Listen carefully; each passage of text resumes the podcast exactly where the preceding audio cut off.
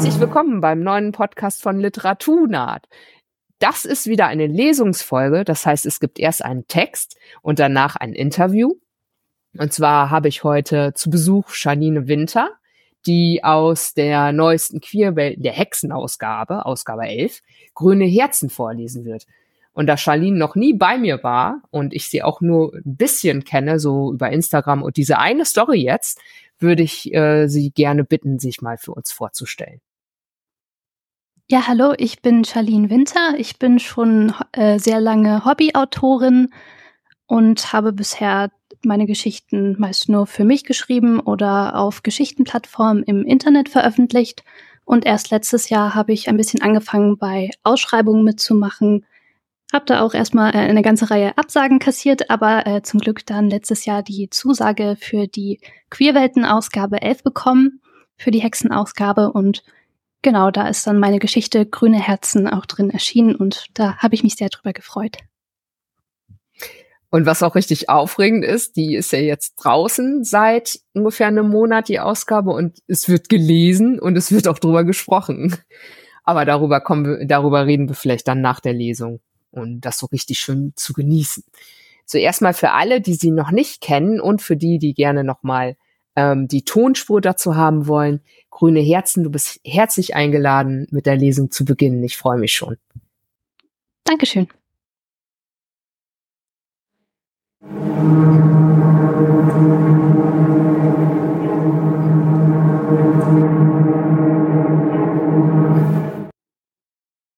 Grüne Herzen. Durch die trüben Scheiben fiel frühes Sonnenlicht auf die mooszerfressenen Fliesen. Marinescu nahm einen Schluck Tee aus der Tasse mit den blauen Rosen und dem Goldrand, ein Geschenk eines besonders dankbaren Androiden, und ließ den Blick über die dreckverschmierten Fenster wandern, an deren Rahmen sich Efeu bis unter die Decke rankte. Bald würde es Zeit werden, ihn zu stutzen, bevor er das alte Gebäude vollkommen umschlossen hatte und das Licht aussperrte. Es wäre auch ratsam, die Fenster zu putzen, bevor der Winter kam und die klirrende Kälte das Wasser nach wenigen Sekunden zu Eisblumen erstarren lassen würde. Vor allem aber wäre es sinnvoll, sich den Tee für die kalte Jahreszeit aufzusparen. Es befand sich nur noch ein kleiner Rest in der Tüte, und wer konnte schon wissen, wann es wieder Nachschub gab. An Aufträgen mangelte es Marinescu zwar nicht, obwohl das hier nur eine kleine Werkstatt war und eine ziemlich abgelegene dazu, aber wer bezahlte in der heutigen Zeit schon mit Tee? Rückblickend war es beängstigend. Dürren und Überschwemmungen, Seuchen und Waldbrände, Reaktorunfälle und quälende Hitzewellen, das alles war wie selbstverständlich ein Teil von Marinescus Kindheit gewesen. Sie hatten Masken getragen gegen die Erreger und gegen den Qualm und gegen die Sandstürme, hatten in den schlimmsten Sommern die Fenster schon früh am Morgen verriegelt und sich mit nassen Tüchern zugedeckt. Und wäre das Umdenken nicht passiert, wäre mit der Zeit alles nur noch schlimmer geworden. Marinescu schloss die Augen, um den letzten Schluck Tee mit Geschmack von Bratapfel und Zimt noch intensiver auf der Zunge spüren zu können. Die Natur holt sich zurück, was ihr gehört, das klang wie ein Spruch aus einem alten Katastrophenfilm mit schlechten Effekten. Aber er stimmte.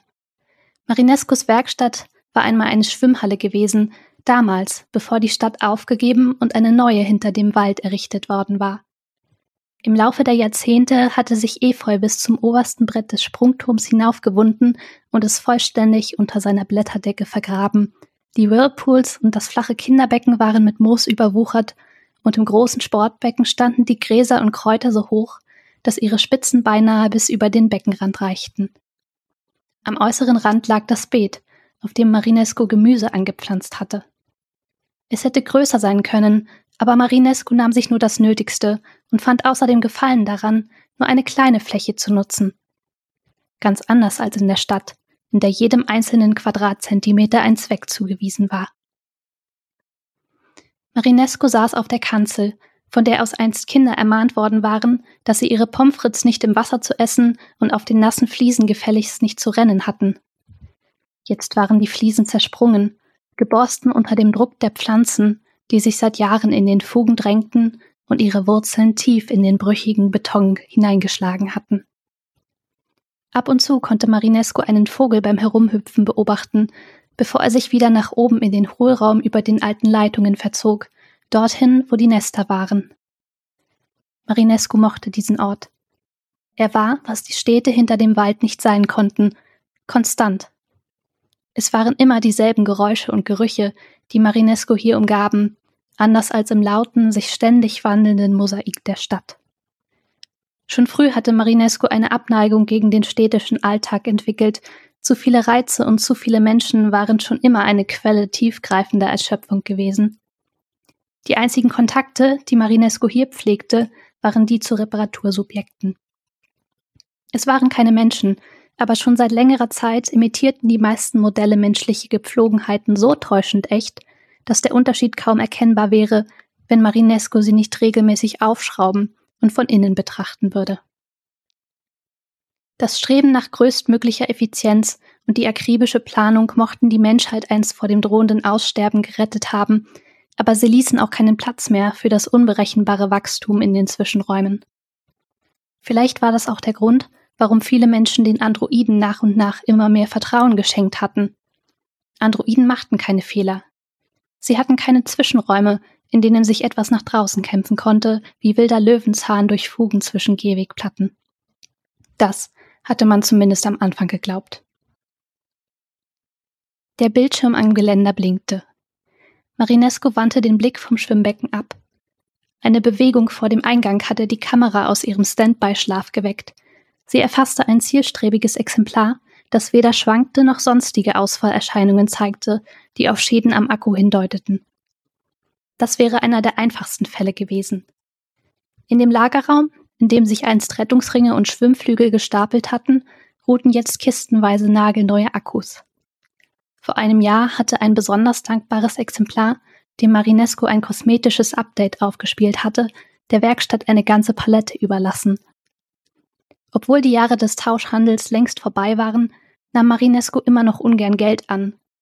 Es eignete sich ohnehin nur für Einkaufstouren in die Stadt. Hier draußen waren andere Dinge weitaus wertvoller. Wasser, Essensrationen, Medikamente und Ersatzteile. Das Exemplar stand jetzt direkt vor der Tür und schien nach einem Klingelknopf zu suchen, und als es keinen finden konnte, zog es ein Handy aus der Tasche und begann, sich ausführlich im Display zu betrachten und seine Frisur zu richten, obwohl die so aussah, als könne nicht einmal ein Orkan sie verwüsten. Marinescu nahm sich einen Moment, um das Exemplar ausgiebig zu betrachten, soweit es über den kleinen Bildschirm möglich war. Es war ein Stadtmodell, zweifellos. Streng nach hinten gekämmte blonde Haare, die am Hinterkopf in einen geflochtenen Zopf übergingen, beinahe durchscheinend blasse Haut und eine schmale Nase, um die sich sicherlich einige ausgesuchte Sommersprossen verteilten. Es trug einen eng anliegenden, türkisfarbenen Sportanzug, wie Marinesco schon viele auf den seltenen Ausflügen in die Stadt gesehen hatte, und inspizierte scheinbar gelangweilt seine Fingernägel. Ein neueres Modell, schloss Marinesco. Die Älteren blieben starr stehen, wenn sie keine direkte Stimulation erfuhren, die Jüngeren jedoch immer in Bewegung. Wahrscheinlich passte das auch besser zu den Städten, in denen niemand jemals Ruhe fand. Ist offen, sagte Marinescu über die Sprechanlage und beobachtete, wie der Bildschirm zum Kamerabild des nur schwach beleuchteten Foyers wechselte. Dann machte Marinesco sich auf den Weg nach unten, erfüllt von einer raren Vorfreude. Marinesco war noch nie sonderlich leidenschaftlich oder enthusiastisch gewesen, aber manche Aufträge brachten mehr Freude mit sich als andere. Vermutlich wollte das Exemplar ein kosmetisches Update, eine zusätzliche Fremdsprache oder ein Bücherpaket. Denn wie Marinesco vor wenigen Tagen von einem anderen Exemplar erfahren hatte, waren Buchclubs in den Nordbezirken der Stadt gerade sehr in Mode. Zumindest wäre es interessanter, als wieder einmal nur an Akkus herumzuschrauben. Marinesco traf das Exemplar im Eingangsbereich, vor dem verrosteten Drehkreuz. Es sah sich interessiert um, betrachtete die Efeuranken, die Marinesco hier immer wieder zurückstutzen musste, damit sie das wenige Tageslicht von draußen nicht vollständig verschluckten.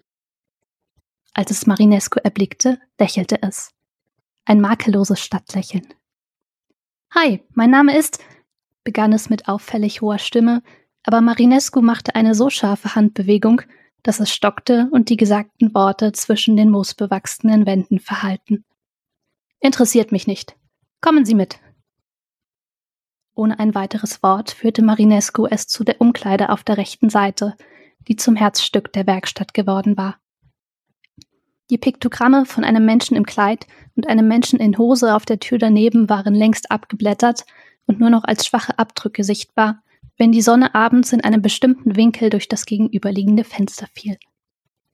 Bitte, setzen Sie sich, sagte Marinescu, deutete auf das mit Plastikfolie überzogene Sofa vor einer Wand aus verrosteten Schließfächern und ließ sich selbst auf den abgewetzten Drehstuhl gegenüberfallen. So, was haben Sie denn auf dem Herzen? Es war nur eine Floskel, die sich bisher hervorragend bewährt hatte, aber trotzdem begann das Exemplar zu lachen, klar und glockenhell, als hätte Marinescu gerade den lustigsten Witz der Welt erzählt. Als es jedoch Marinescus irritierten Blick bemerkte, hörte es augenblicklich auf und wurde wieder ernst. Für ein Empathie-Upgrade war es also ganz sicher nicht hier. Entschuldigung, sagte es beschwingt, es ist nur so. Mein Problem ist, dass ich nichts auf dem Herzen habe. Das müssen Sie mir erklären, sagte Marinescu. Das Exemplar seufzte theatralisch. Wissen Sie, meine Konfiguration ist eigentlich ziemlich gut, aber in letzter Zeit fühle ich mich oft unzulänglich. Ich habe viele menschliche Freundinnen, und sie erzählen ständig davon, auf wen sie ein Auge geworfen haben, wie sie sich die Zukunft mit diesen Menschen vorstellen und all diese Dinge. Sie schwärmen mir was vor, erzählen irgendwas von Schmetterlingen im Bauch und ihre Augen sind so wunderschön tiefbraun, ich möchte darin versinken. Oder sein Lächeln ist so liebevoll, da wird mir jedes Mal ganz schummrig. Ich verstehe das nicht. Natürlich bin ich in der Lage, mir solche Geschichten auch auszudenken, und natürlich kann ich durch meine Mimik und Gestik entsprechende Gefühle imitieren, aber das Exemplar blickte zur Seite. Wirklich fühlen kann ich es nicht. Dabei funktionieren alle anderen Gefühle hervorragend. Aber das? Hilflos ließ es die Schultern hängen und sah Marinesco hoffnungsvoll an. Ich habe mir sagen lassen, Sie sind sehr gut. Können Sie mir helfen? Können Sie mich reparieren, so dass ich endlich lieben kann? Marinescu starrte das Exemplar an und schwieg. Das war unerwartet gewesen, und die Leichtigkeit und Selbstverständlichkeit, mit der das Exemplar darüber gesprochen hatte, brachte etwas tief in Marinescu ins Wanken. Mitkommen, befahl Marinescu schließlich, stand auf und ging durch die verwaisten Duschen hinaus ins Hallenbad bis zum Sportbecken und ließ sich auf dem moosbewachsenen Rand nieder. Blickte geradeaus, in die Mitte des Beckens, wo Gräser unter dem stetigen Summen der unzähligen Insekten erzitterten. Das Exemplar schien zu zögern, dann setzte es sich mit gebührendem Abstand neben Marinescu. Würden Sie es reparieren? fragte Marinescu nach einer Weile. Entschuldigung? fragte das Exemplar sichtlich irritiert. Marinescu machte eine ausladende Geste. Das alles hier. Würden Sie das ganze Grünzeug rausrupfen? Die Vögel rausjagen? Die grillen? Das Ding wieder mit Wasser füllen, damit irgendwelche verirrten Stadtleute hier ein paar Bahnen drehen können? Marinesco wusste, dass der Vergleich nicht sonderlich gut passte, aber das Anliegen des Exemplars hatte einen alten Zorn entfacht, den Marinesco in den ignoranten, hämisch lachenden Menschenmassen der Stadt zurückgelassen geglaubt hatte. Verwirrt sah sich das Exemplar um. Nein, es war eher eine vorsichtige Frage als eine Antwort. Ich meine, es ist doch ganz hübsch hier. Und schwimmen kommt hier ganz sicher niemand mehr. Was ich damit sagen will, schob Marinescu schnell hinterher, nicht alles muss man anpassen, nur weil es nicht zu den Erwartungen passt. Entschuldigung? Ich werde nichts reparieren, was nicht kaputt ist. Die Stirn des Exemplars kräuselte sich mit Unverständnis. Ich bin kaputt. Der Hersteller hat mir ein vollständiges Spektrum menschlicher Gefühle garantiert, aber die Garantie ist letztes Jahr abgelaufen. Ich war einfach nicht schnell genug, fürchte ich. Es hat Sie also vorher nicht mal gestört? Das Exemplar zuckte die Schultern. Auf einmal schien es weniger überzeugt. Was heißt gestört? Es wurmt mich. Der Hersteller verspricht das vollständige Spektrum menschlicher Gefühle. Und sie glauben, Liebe gehört da selbstverständlich mit dazu. Natürlich. Das Exemplar starrte Marinesco verständnislos an. Was? Sie tun ja so, als wären Sie noch nie einem Menschen begegnet. Naja, kein Wunder, wenn Sie die ganze Zeit hier draußen leben. No offense. Entschuldigen Tobis die Hände. Aber hören Sie mal einem beliebigen Gespräch zu. Lesen Sie ein Buch. Hören Sie ein Lied. Überall geht es um Liebe. Alle reden drüber. Alle kennen es. Und ich sitze daneben und fühle mich so primitiv wie die Modelle der vierten Generation. Marinescu sagte nichts. Marinescu blickte geradeaus. Marinescu wollte die nächsten Worte mit höchstem Bedacht wählen, aber sie waren schwieriger zusammenzusetzen als gedacht. Denn das Exemplar hatte vollkommen recht. Überall ging es um Liebe. Aber nicht hier, nicht in Marinescus Werkstatt. Jetzt hören Sie mir mal zu, sagte Marinescu endlich. Ich verrate Ihnen ein Geheimnis. Auch nicht alle Menschen verlieben sich. Aber setzte das Exemplar an, doch Marinescu unterbrach es. Es gab Zeiten, da wurde es als normal angesehen, dass Menschen nur an einem Geschlecht interessiert sind. Dann hat man langsam akzeptiert, dass einige sich für mehrere interessieren. Liegt es denn da so fern, dass es auch welche gibt, die an keinem interessiert sind? Das Exemplar legte den Kopf schief. Geben Sie einfach mal aromantisch in Ihr schlaues Telefon ein. Tatsächlich zog das Exemplar ein Handy aus der Tasche des türkisfarbenen Anzugs, tippte etwas ein und las sich am Bildschirm fest. Es war faszinierend, wie intuitiv das geschah. Marinescu hatte noch ältere Modelle kennengelernt, die über ihr Gehirn direkt auf das Internet zugreifen und so jederzeit Informationen abrufen konnten. Anscheinend hatte das viele Menschen jedoch als unheimlich empfunden und außerdem hatte es die Modelle störanfälliger gemacht, Deshalb war man am Ende doch von dieser Konstruktionsweise abgerückt. Nach einer Weile ließ das Exemplar das Handy wieder sinken und blickte auf, immer noch ein wenig irritiert. Aber es protestierte nicht mehr. Sie wollen ein vollständiges Spektrum menschlicher Gefühle? fragte Marinesco in die unangenehme Pause hinein. Sie haben bereits eins. Auch das gehört dazu. Hm, Unschlüssig steckte das Exemplar das Handy weg und blickte in das überwucherte Schwimmbecken. Und da können Sie wirklich nichts machen? Da kann ich wirklich nichts machen. Das Exemplar schwieg eine Weile und Marinesco hoffte, dass es verstanden hatte. Ist das nicht ein ziemlich trauriges Leben für solche wie uns? fragte es nach einer Weile. Wie kommen Sie darauf? Sagen doch alle immer, Liebe ist das Schönste auf der Welt, das Wichtigste auf der Welt. Für einen Moment musste Marinesco die Augen schließen und tief durchatmen. Gedanken wie diese, fremd und von außen aufgedrängt, waren in den letzten Jahren eigentlich in den hintersten Winkel von Marinescos Be Bewusstsein gerückt. Was macht Ihnen denn Freude? fragte Marinescu. Pardon? Sie sagen, die restlichen Gefühle funktionieren. Was löst Freude aus? Das Exemplar schien zu überlegen. Ich koche gern, sagte es, und ich mag's, wie das riecht und wie die Leute sich darüber freuen. Ich fahre gern Rad. Das beruhigt mich, wenn es auf der Arbeit gerade wieder etwas stressiger war. Und verlegen wand es sich. Ich muss zugeben, ich mag diese großen Ausmalbücher. Die wurden früher eigentlich nur als Koordinationstraining benutzt, aber ich mache das immer noch gern. Dinge verschönern, Einmal habe ich mit meiner Kindergruppe einen erneuerten Teil der Parkmauer bunt angemalt. Das war schön. Das Exemplar lächelte, und Marinescu versuchte sich ebenfalls an einem Lächeln. Sehen Sie, von wegen wichtigstes Gefühl der Welt. Die anderen sind auch da. Und die sind auch wichtig. Das Exemplar wiegte den Kopf. Ich glaube, Sie haben recht. Es nickte. Danke.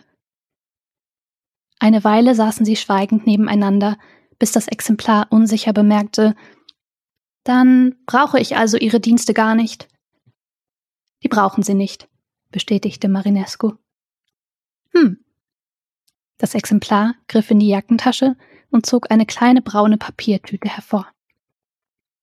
Das hier war als Teil Ihrer Bezahlung gedacht, sagte es und fügte theatralisch hinzu. Was mache ich denn jetzt damit? Ich selber kann so etwas ja gar nicht trinken. Marinescu blickte auf die Packung.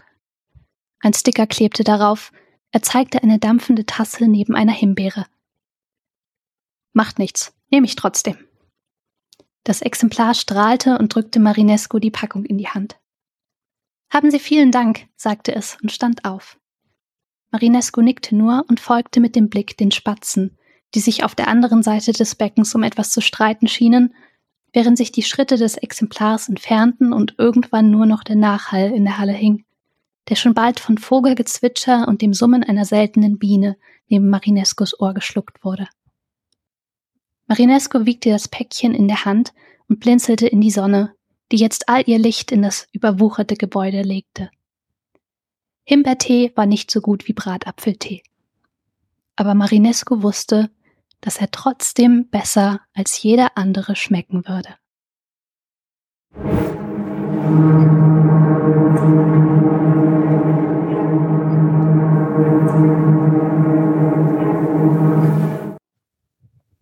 Vielen Dank für die Lesung. Ah, schön. Jetzt habe ich sie auch noch mal von dir vorgelesen gehört. Das ist immer gut, wenn man die, die Person, die das geschrieben hat, noch mal hört, weil das noch so eine Interpretationsstufe hinzufügt, finde ich. Ich lese auch sehr gerne voll vor und ja, das hat mir auch Spaß gemacht gerade. Hast du schon mal ähm, öffentlich, also so mit Publikum gelesen? Ähm, als ich noch zur Schule gegangen bin, damals ähm, war ich in so einer kleinen lokalen Schreibgruppe und wir haben dann hin und wieder mal Lesungen in der örtlichen Bibliothek oder in einem Café gemacht und das war immer ganz schön gewesen und ich habe es vermisst und ja, deswegen freue ich mich, dass ich den Text auch mal hier vorlesen durfte. War das in Berlin? Nein, es war anders. Achso, Berlin war zwischendurch. Genau, zwischendurch habe ich mal drei Jahre in Berlin äh, gelebt während des Studiums. Aber da warst du nicht in einer Schreibgruppe? Nein, leider nicht. Ah ja, weil Berlin ist wahrscheinlich voll davon, ne? War es zumindest zu meiner Zeit, gab es zwei dicke. Ja, wahrscheinlich schon, aber äh, ja, es war damals so ein bisschen schwierig und ich habe mich sehr aufs Studium konzentriert und genau deswegen habe ich das damals ein bisschen aus den Augen verloren. Ja, das kann ich, das kann ich sehr gut verstehen. In meinem Studium hat es auch eine Weile gedauert, bis wieder andere Dinge Platz hatten. Und äh, in, hier gibt es keine Schreibgruppen glaube ich. Weil äh, du lebst ja jetzt in der Stadt in Brandenburg, ne? Genau, richtig. Da gibt's auch keine Schreibgruppen. Zumindest noch nicht. Noch nicht, ja. Wäre vielleicht mal eine Idee, eine aufzumachen. Das ist also meine, meine Erfahrungen damit stammen aus Berlin und das ist so halb schräg. Einige davon, äh, zumindest einer davon ist danach auch richtig erfolgreich geworden, aber es kommen halt auch viele viele Leute zufällig mal vorbei, mit denen man ja auch irgendwie umgehen muss. Also freundlich und so. Das klingt sehr spannend, aber auch sehr nach Arbeit. Ja, heute würde ich das wahrscheinlich ernster nehmen. Ich war wirklich, das ist wirklich lange her. Also egal. Was mir aufgefallen ist beim, beim Lesen jetzt, das ist mir beim ersten, beim Selbstlesen gar nicht so aufgefallen. Das Exemplar hat ja richtig eine, eine ausgearbeitete Persönlichkeit auf der Kürze. Und zwar ist mir aufgefallen, dass er so ein bisschen den Hang hat zum Theatralischen. Also ein, ein oder zweimal wird das ja auch so genannt, aber auch wie er, wie er mit Marinescu spricht. Und das ist irgendwie nochmal so ein, so ein Layer Tiefe, den, den ich jetzt bei deinem Vorlesen entdeckt habe, der vorher so ein bisschen an mir vorbeiging, weil beim ersten Lesen ist es ja meistens so, ich will wissen, wie es ausgeht, worum geht's denn? Und jetzt weiß ich das schon und kann mich so auf die Details konzentrieren. Das finde ich auch immer ganz toll. Deswegen habe ich auch mal Lust, Kurzgeschichten mehrmals zu lesen oder mir vorlesen zu lassen. Das fand ich auch beim äh, Schreiben ganz spannend. Das hat mir viel Spaß gemacht, mit so ein bisschen mit dieser äh, Stimme zu experimentieren weil wenn man so an Androiden denkt, dann denkt man vielleicht an ja irgendwie mechanische Sprechweise oder halt so ausdruckslose Sprechweise und ja, ich fand das mal ganz interessant, so einem Androiden so diesen Hang zur Theatralik zu geben und dem menschlichen Gegenstück dann eher diese eher äh, monotone, ja, ich sag mal einfache Sprechweise, die jetzt nicht so von vielen Emotionen gezeichnet ist. Ja, und du hast in der Kurzgeschichte ja nicht viel Platz für ohne Ende Hintergrundgeschichten und so. Und mit den Mitteln, die du hast, also sie reden ja miteinander. Und Marinescu kommt mir halt sehr, sehr sachlich vor. Der ist sehr, sehr klar in dem, was er tut und auch in dem, wie Marinescu seine, seine Gegend betrachtet. Halt eine Einzelgängerperson. Ja, also da ja, kommen zwei Fall. Leute hin, um sich reparieren zu lassen. Was heißt Leute, also Androiden. Und Marinescu macht das dann und hofft, dass es nicht allzu langweilig, also nicht wieder nur was mit dem Akku zu tun hat. Also hat schon auch das Bedürfnis, dass der Job nicht ganz uninteressant ist. Ja, auf jeden Fall. Wir haben ja jetzt auch im, im Lesezirkel ziemlich, ziemlich viel darüber gesprochen. Also für die, die es noch nicht wissen, wir besprechen das gerade im SF-Netzwerk im Lesezirkel, die gesamte Ausgabe 11 der Queerwelten. Da geht es ja um Hexen, das ist eine Themenausgabe. Da gibt es Science-Fiction-Geschichten, wie jetzt diese hier. Und aber auch welche, die so ein bisschen Crossover sind oder mehr in, in die Fantasy reingehen.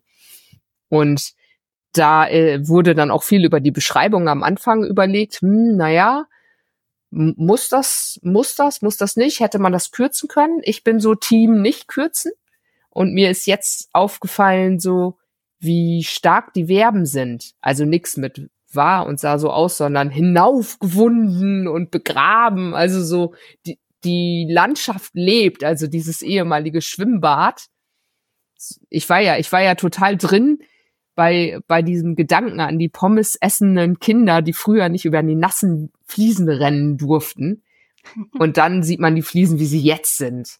Also so voll der krasse Gegensatz zwischen was es früher war und was es jetzt war. Und dazwischen, keine Ahnung, liegen wahrscheinlich Jahrzehnte, ne? Ja, das finde ich immer auch ganz spannend, äh, solche Verfallsituationen. Und das äh, Szenario von so einem alten Schwimmbad, das hat mir einfach sehr gut äh, gefallen. Und eigentlich bin ich auch nicht so ein Beschreibungsmensch unbedingt. Ich bin eigentlich eher so ein Dialogmensch. Also das macht mir am meisten Spaß. Aber hier habe ich dann gedacht, so jetzt kann ich das mal alles mitnehmen und äh, auch so ein bisschen, ja, für mich selber so als Übung mal so ein bisschen Details erkunden und einfach schauen, ob das vielleicht äh, der Geschichte was Gutes tun kann.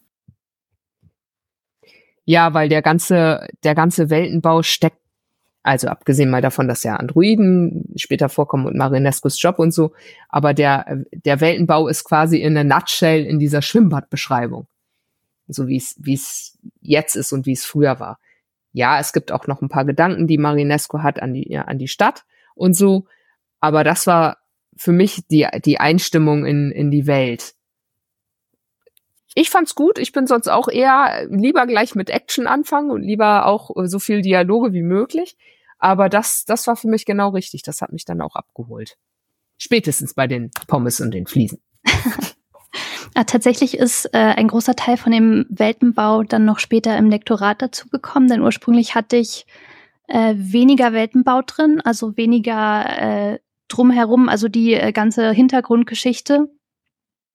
Ähm, genau, und dann ist dann quasi im Lektorat noch einiges äh, hinzugekommen, weil meine Anfangsversion war ein bisschen unkonkret, was genau da äh, ringsrum um dieses Schwimmbad passiert ist. Also es war halt sehr auf dieses Schwimmbad konzentriert und ja, im Lektorat äh, kam dann eben noch ein bisschen hinzu, ja, wie sieht denn eigentlich, äh, was passiert denn da draußen? Äh, und da habe ich dann äh, da noch ein bisschen mehr hinzugefügt.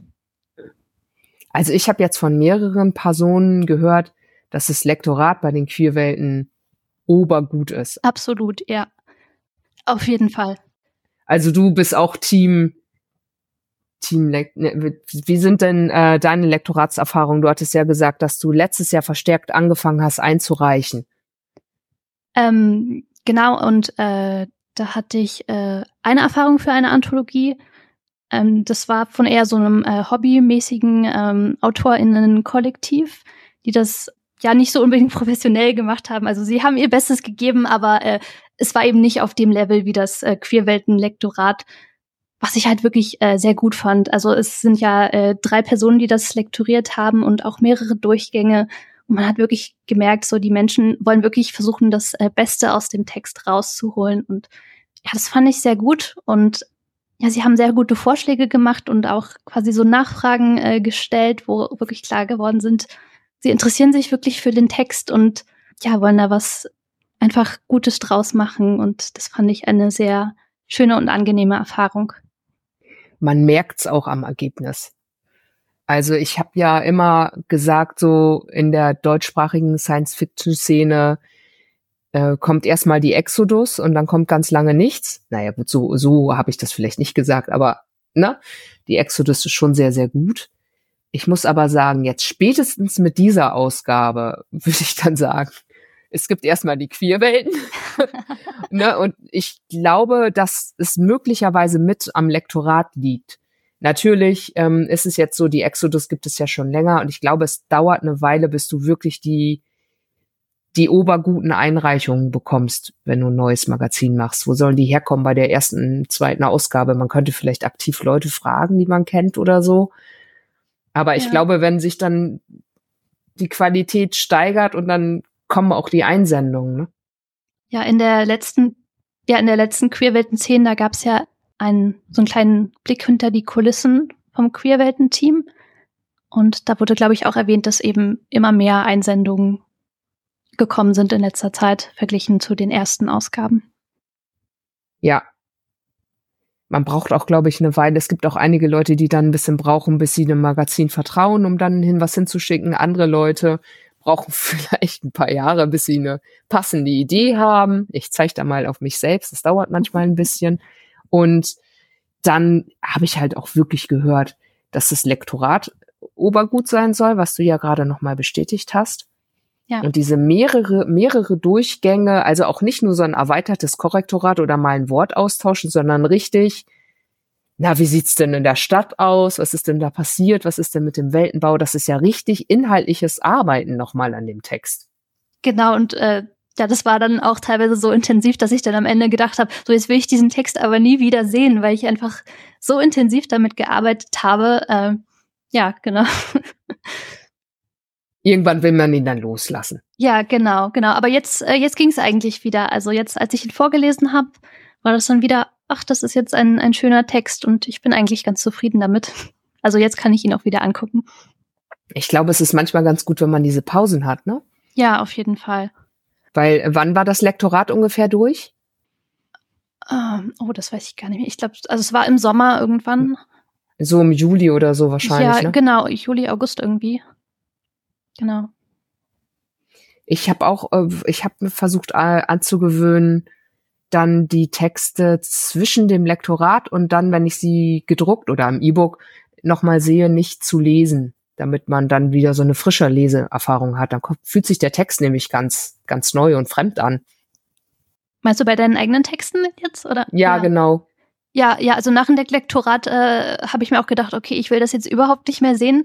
Ähm, weil dann, dann fallen mir bestimmt noch irgendwelche Fehler auf oder so. Und ich habe jetzt auch äh, von dem äh, elektronischen Dokument äh, vorgelesen und nicht aus der Printversion, weil ich habe dann auch immer äh, so die Angst, so wenn ich meinen eigenen Text in der Printversion sehe, dann fällt mir da bestimmt noch irgendwas auf, was mir da nicht gefällt. Ja, das ist das ist der Klassiker. Äh, so viel, solange man nicht einen Namen plötzlich falsch hat oder so oder ein Pronomen entdeckt, obwohl man sich vorgenommen hat, bei der Person kein Pronomen zu nehmen oder sowas ist. Aber ich glaube, da würden die Queerwelten-Leute auch total drauf achten. Glaube ich auch, ja. Man sieht auch bei seinen eigenen Texten irgendwann nichts mehr. Das ist dann echt gut, wenn jemand von draußen nochmal guckt. Das stimmt, ja. Ich fand das auch sehr gut vorbereitet, dass die Androiden menschenähnlich sind. Das wurde ja am Anfang des, des Textes mal von Marinescu erwähnt. Und dann kommt ja das Exemplar, das übrigens auch Humor hat, also diese Stelle mit dem Herzen. Ja. Dann lacht das Exemplar erstmal, es hätte ja auch anders reagieren können. Aber es hat Humor und dann kommt so was ganz Menschliches, das Bedürfnis, so, so zu sein wie alle anderen.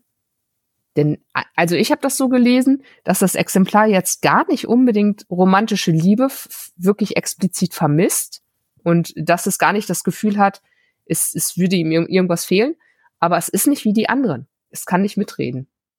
Genau, richtig. Das war auch so ein bisschen so als quasi der, der Punkt geplant der Geschichte, dass eben dieses Exemplar einfach aufgrund dieses gesellschaftlichen Drucks, also du musst Interesse an romantischen Beziehungen haben. Ja, wenn du das nicht hast, dann bist du nicht so wie wir.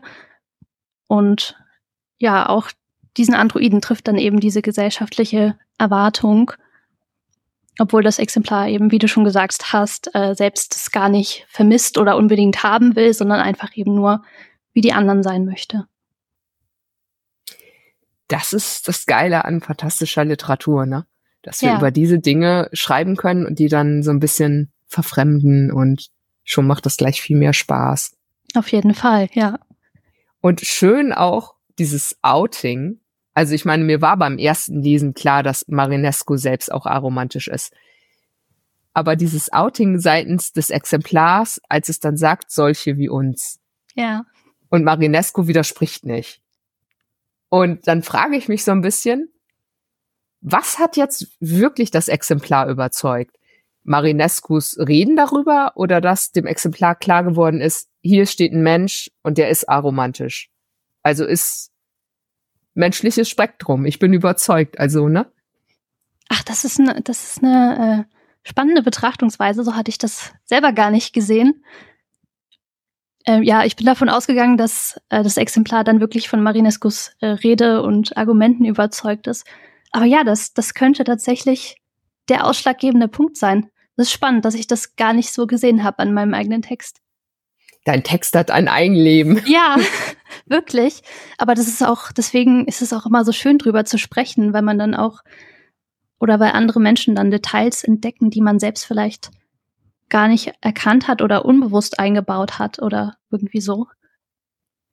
Ja, wenn ein Text richtig gut funktioniert, dann gibt's meistens noch irgendwie so ein oder zwei Halbsätze, die vielleicht aus Versehen unbewusst reingeraten sind oder dann passt das, passt das irgendwie alles so schön zusammen. Das hat eine gute innere Einheit.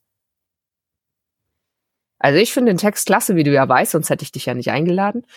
Dankeschön. Ich, ich habe mir dieses Jahr vorgenommen, aber das habe ich schon ganz oft gesagt, nicht mehr so viele Kurzgeschichten zu lesen, aber die, die mir gefallen, eben möglichst laut zu feiern und dann eben auch mehrmals zu lesen und möglichst laut zu rezensieren, damit alle Leute, na alle Leute, nie, aber viele Leute davon erfahren.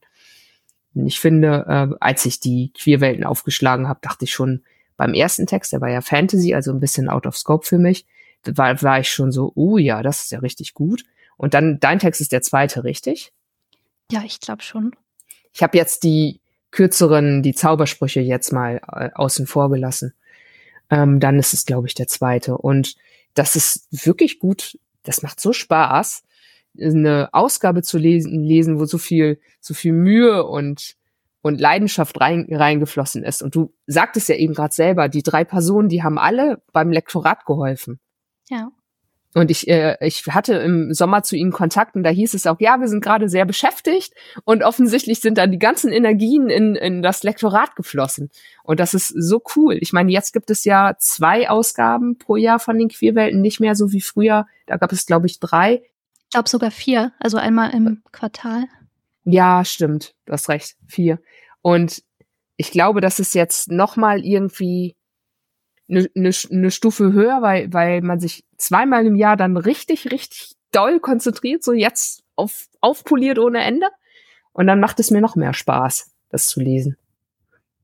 Ja, mir macht es auch immer Spaß, das zu lesen. Also ich bin äh, auch schon Leserin seit der ersten Ausgabe der Queerwelten. Und ich habe mir auch tatsächlich schon, nachdem ich die erste Ausgabe gelesen hatte, vorgenommen, was äh, zu schreiben und einzuschicken. Aber ja, es hat dann doch gedauert. ja. Dasselbe, genauso geht's mir auch. Ich wusste das auch sofort. Ich wusste aber auch ganz genau, okay, das ist ein bisschen ein engerer Scope. Das ist jetzt nicht, schickt uns einfach einen fantastischen Text, sondern das hat schon eine ganz bestimmte Bewandtnis noch. Auch nicht ja. nur Casual Queerness, da macht man halt aus dem Paar äh, ein queeres Paar oder so, sondern nein, ne, da muss wirklich was kommen. Und dann ja. dauert das schon, eine Idee zu kriegen. Ja, auf jeden Fall. Jetzt kommen sie wahrscheinlich alle, weil jetzt die Lesenden in der ersten Stunde ihre Ideen haben und Genau, aber du hast erzählt, dass du letztes Jahr angefangen hast einzureichen, aber du hast auch gesagt, dass du schon zu Schulzeiten geschrieben hast. Das heißt, du schreibst schon wie lange? Wie fing das an? Ähm, eigentlich so bin ich quasi mit dem Schreiben aufgewachsen. Also ich habe mir schon als Kind gern Geschichten ausgedacht und habe dann halt irgendwann angefangen, die aufzuschreiben und war dann auch in einer Schreibgruppe und das Schreiben ist quasi immer so ein bisschen mit mir mitgewachsen und hat mich durch alle möglichen Phasen begleitet. Und dein, dein bevorzugtes Genre, ist das auch fantastisch oder sogar Science Fiction oder ein bisschen breiteres Spe Spektrum? Tatsächlich Fantastik eigentlich gar nicht so. Also ich bin eher so im äh, Bereich so Thriller unterwegs oder Horror. Und aber ich schreibe auch sehr viel Kurzgeschichten, äh, ja, in alle möglichen Richtungen. Und ich versuche, also ich probiere auch gerne neue Sachen aus, wie jetzt zum Beispiel eben in diesem Text äh, Solarpunk, was ich vorher noch nie äh, ausprobiert hatte und was sich aber als Setting sehr gut angeboten hat. Und habe ich gedacht, na, probiere ich es einfach mal und es hat tatsächlich ganz gut gepasst für den Text. Ich glaube, du hattest mir im Vorgespräch gesagt, dass nächstes Jahr ein Science-Fiction-Text von dir kommt in der Anthologie, von der auch die meisten Hörenden wissen. Oder es ist stimmt. das geheim? Ja, ich glaube, ich darf da schon drüber reden. Ähm, die Anthologie Psyche mit Zukunft, äh, herausgegeben von Joel Rosenberg im Ohne Ohren Verlag. Da wird eine Kurzgeschichte von mir mit dabei sein, äh, aus dem Bereich Science Fiction. Genau. Ja, die lese ich auf jeden Fall. Das freut mich. ich habe mir ja vorgenommen, nicht mehr so viele Anthologien zu lesen, aber äh, daran führt kein Weg vorbei. Also das werde ich definitiv lesen und möglicherweise dann auch noch mal einen Podcast mit Joel machen. Wer war ja schon mal hier. Der ja. Weg ist ja nicht, nicht weit. Wir haben auch lustigerweise letzte Woche erst einen Podcast zusammen gemacht, aber für ein anderes Projekt. Den werde ich dann bewerben, wenn es veröffentlicht ist. Da sprechen wir über Lena Richters Novelle Dies ist mein letztes Lied. Ach, spannend, haben wir ja. auch über eine Stunde über, über die Novelle gesprochen, aber wir sind doch beide so begeistert davon. Also, äh, ja, das ist ja auch äh, eine Anthologie, bei der es richtig viele Zusendungen gab, also jetzt bei Jules Anthologie. Und ähm, richtig viele Einsa Einsendungen. Mann, Mann, Mann, Mann, Mann. Um diese Uhrzeit funktioniert mein Kopf nicht mehr ganz so gut. Und das ist ja auch total cool, irgendwie da drin zu sein. Auf jeden Fall hat mich auch sehr gefreut, als ich die Zusage bekommen habe. Ja, und ich bin auch schon sehr gespannt auf die anderen Geschichten, weil es geht ja in Psyche mit Zukunft um ähm, so das Thema psychische Erkrankungen und Zukunft im Science-Fiction-Bereich. Und ja, da bin ich auf jeden Fall schon sehr gespannt. Ja, ich konnte nur bewundern vor der Ausschreibung äh, sitzen und denken, okay, hoffentlich hat jemand Ideen. Ich bin völlig ratlos, aber ich lese das dann gern. ja, es gibt bestimmt auch ein gutes Lektorat da. Ja, da freue ich mich auch schon drauf, äh, genau. mit diesem Text zu arbeiten, weil ich denke, da gibt es so einige Stellen, wo man noch ein bisschen was nachbessern kann. Ja. Ist das jetzt das erste Mal, dass du was veröffentlicht hast und auch richtig Feedback kriegst? Weil du kriegst ja von komplett fremden Leuten, die du vielleicht gar nicht zuordnen kannst, die besprechen jetzt de äh, deinen Text. Ähm, ja, ich verfolge die, die Leserunde, die du angefangen hast. Ähm, wie heißt das Forum nochmal genau? Äh, da bin ich auch immer unsicher. Ich nenne es SF-Netzwerk. Okay. Jedenfalls habe ich bei der Leserunde immer so ein bisschen mitgelesen und ja, ich war da richtig überwältigt, dass meine Geschichte so gut besprochen wird und äh, ja, das, das ist mir vorher noch nicht passiert und ich fühle mich da sehr geschmeichelt. Es ist auch oft so bei Kurzgeschichten, dass es Feedback so, also so, so Schweigen, es gibt dann so Schweigen. Es passiert gar nichts. Das ist immer doof. Ich weiß es auch von mir selber, wenn ich Anthologien rezensiere, äh, dass ich dann irgendwie nichts zu den einzelnen Kurzgeschichten sage. Da gelobe ich dann auch Besserung, aber quasi so bei Anthologien sagt man ja häufig so, ja, hat mir, also sagt so was Allgemeines und eben nichts konkret zu den Kurzgeschichten.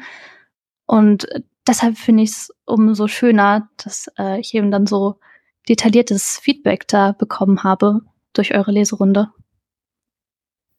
Ich habe früher, glaube ich, früher, wir reden dann von vor zwei Jahren oder so, immer jede Geschichte rezensiert, aber es ist wirklich schwierig. Inzwischen mache ich das eher so, dass ich dann sage, okay, das sind meine drei bis fünf Highlights und die rezensiere ich dann so ganz ausführlich. Ah, ja. Bei Leserunden ist es aber anders. Da sage ich normalerweise zu allen Geschichten was. Es sei denn, es ist so, obwohl, nee. Also ich habe Wobei ich bin mir nicht sicher, ob ich das wieder ändere, weil das ist auch blöd. Wenn einem eine Geschichte so gar nicht gefallen hat, und da waren in letzter Zeit ein paar dabei in anderen Anthologien, dann ist es auch blöd, dann was zu sagen, ne? Weil, beziehungsweise was zu schreiben, weil, hm, ja, ich weiß nicht. Also wenn viele, viele Leute bei der Leserunde mitmachen, zum Beispiel hatten wir eine Leserunde zu Der Tod kommt auf Zahnrädern und da waren ganz viele Leute dabei, weil ich die ganze Welt gefragt habe. Und dann ist es nicht so schlimm, wenn mal jemand sagt, oh mein Gott, na, das ging gar nicht, weil es gibt noch 20 andere und es sagen nicht alle 20 zu der gleichen Kurzgeschichte, oh mein Gott, das ging gar nicht. Ja. Aber wenn nur wenige Leute mitmachen, dann kann das eben schon sein, dass eine Geschichte bei allen durchfällt und das ist dann schon auch blöd. Ja, das kann ich mir vorstellen. Jetzt bei, bei der Queerwelten-Leserunde haben wir das Problem ja zum Glück überhaupt nicht. Da ist ja eher doch die, äh, überwiegt doch die Begeisterung. Ja, das finde ich auch schön zu sehen. Ja, und das ist auch absolut nicht normal, weil wir hatten zeitgleich eine, eine andere Leserunde zu einer Science-Fiction-Anthologie und da war es ganz anders. Also es liegt, also es liegt nicht daran, dass die alle so nett, dass wir alle so nett sind. weil sind wir gar nicht. Wir wollen gute Geschichten, aber wenn man uns gute Geschichten bietet, dann sind wir auch begeisterungsfähig. also es geht in beide Richtungen. Ne? Ja. Cool. Was ist denn jetzt geplant? So, jetzt haben wir ja ein bisschen gehört, wa was man dann nächstes Jahr von dir lesen kann, beziehungsweise wo. Und wie sind denn jetzt deine Pläne? Wie geht's weiter? Ah, das ist eine sehr gute Frage. Also wie gesagt, ich habe ja angefangen jetzt so bei allen möglichen Ausschreibungen mitzumachen und das plane ich jetzt auch weiterzumachen. Also mir immer mal wieder äh, Ausschreibungen rauszusuchen, die mich interessieren und dafür dann Kurzgeschichten einzureichen. Ich habe jetzt auch zum NaNoWriMo einen Roman geschrieben, beziehungsweise er ist noch nicht ganz fertig, weil der NaNoWriMo ist noch nicht ganz vorbei. Ganz bei meinen 50.000 Wörtern bin ich noch nicht angekommen. Aber mal gucken, vielleicht mache ich daraus irgendwann in Zukunft mal etwas. Ja, aber ansonsten ist erstmal nichts geplant von meiner Seite. Und dank dir weiß ich jetzt auch, wie man den ausspricht. Gut, dass ich ihn nie laut gesagt habe. Was denn? NaNoWriMo. NaNoWriMo. Ich habe das schon ganz oft gelesen und noch nie gehört. Ich habe es auch noch nie ausgesprochen. Keine Ahnung, kann auch sein, dass ich es jetzt komplett versammelt habe. Aber das klingt viel besser, als wie wenn ich das jetzt auf Deutsch versucht hätte. ich habe auch erst überlegt, ob ich es auf Deutsch sage, aber Nano Frimo klingt irgendwie ein bisschen komisch. Ja, ja, das klang jetzt bei dir viel besser, nur ich habe auch eine Sekunde gebraucht, bis ich mir klar wurde, worüber wir jetzt gerade sprechen. Ja, ja, klar. Weil im November sonst nichts los ist, hat man das dann wahrscheinlich, ne? Ja. Ja. Ergibt Sinn. Ja, cool. Ich freue mich auf, auf zukünftige Projekte und auch auf die Anthologie von Jul. Da werde ich auf jeden Fall lesen. Der Lesezirkel, wer weiß, da kommt, kleckert vielleicht noch mal was nach. Ich denke, der, der große Schwung von den üblichen Verdächtigen ist jetzt wahrscheinlich durch. Man kann auch immer noch dazukommen. Das ist ein offenes Forum. Man kann sich jederzeit anmelden und auch mitdiskutieren. Wenn man lieber ähm, sich bedeckt halten will, kann man aber auch, ohne sich anzumelden, einfach reingucken. Hast du ja jetzt auch so gemacht. Und keiner mhm. merkt das. Das heißt, es ist einfach auch googelbar. Das ist also ganz, ganz einfach. Wir packen einfach den Link für, zu dem Lesezirkel in die Show Notes und auch den Link zu der Queerwelten-Ausgabe. Und du hast mindestens ein Instagram, das wir noch in die Show Notes packen können. Genau, ja. Genau, das machen wir dann auf jeden Fall. Dann kann man ein bisschen weiter surfen. Vielen Dank für die Lesung und dass du bei mir zu Gast warst. Das hat mir großen Spaß gemacht. Danke für die Einladung. Schön, dich kennengelernt zu haben. Und dann äh, wünsche ich, man hat keine Ahnung, wann ihr jetzt zuhört, aber hier bei uns ist es jetzt Abend. Also wünsche ich dir einen schönen Abend. Dankeschön. Danke dir auch.